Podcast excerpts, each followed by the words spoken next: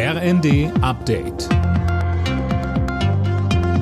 Stündlich neu. Auf den Punkt informiert. Ich bin Eileen Schallhorn. Guten Tag. Einfach so, quasi aus dem Nichts, ist heute Morgen in Berlin ein gewaltiges Aquarium geplatzt, der sogenannte Aquadom in einem Hotel nahe des Alexanderplatzes. Rund eine Million Liter Wasser mit 1500 Fischen flossen in die Lobby und auf die Straße. Zwei Menschen wurden durch Glassplitter verletzt. Berlins Regierungschefin Giffey sagte. Das ist ein regelrechter Tsunami, der sich hier ergossen hat über die Hotelräumlichkeiten, die anliegenden Restaurants.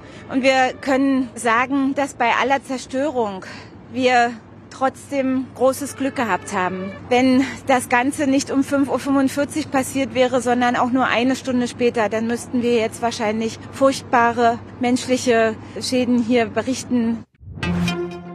Ermittlern ist ein Schlag gegen die Kinderpornoszene im Darknet gelungen. Sie haben die mutmaßlichen Betreiber von drei Kinderpornoforen gefasst. Anne Brauer. Ja, laut BKA geht es um die wohl aktuell größten Plattformen dieser Art, über die hunderttausende Bilder und Videos mit sexueller Gewalt an Kindern verbreitet wurden. Die Foren hatten hunderttausende registrierte Nutzer. Hauptadministrator soll ein 21-jähriger Sachse sein. Außerdem gab es Festnahmen in Brasilien, Niedersachsen und zuletzt vor ein paar Tagen in Schleswig-Holstein. Die Ermittler versuchen nun weitere Verantwortliche und Forennutzer zu identifizieren.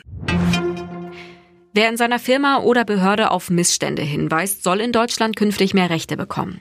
Der Bundestag hat ein Gesetz beschlossen, das Whistleblower vor beruflichen Nachteilen schützen soll. Unter anderem müssen größere Arbeitgeber künftig auch interne Meldestellen einrichten. Twitter hat mehrere Konten von Journalisten gesperrt, die über das Netzwerk selbst und den neuen Firmenchef Elon Musk berichtet haben. Gründe dafür wurden nicht genannt. Die Bundesregierung ist empört, genauso wie die EU, die Musk deshalb mit Sanktionen droht. Alle Nachrichten auf rnd.de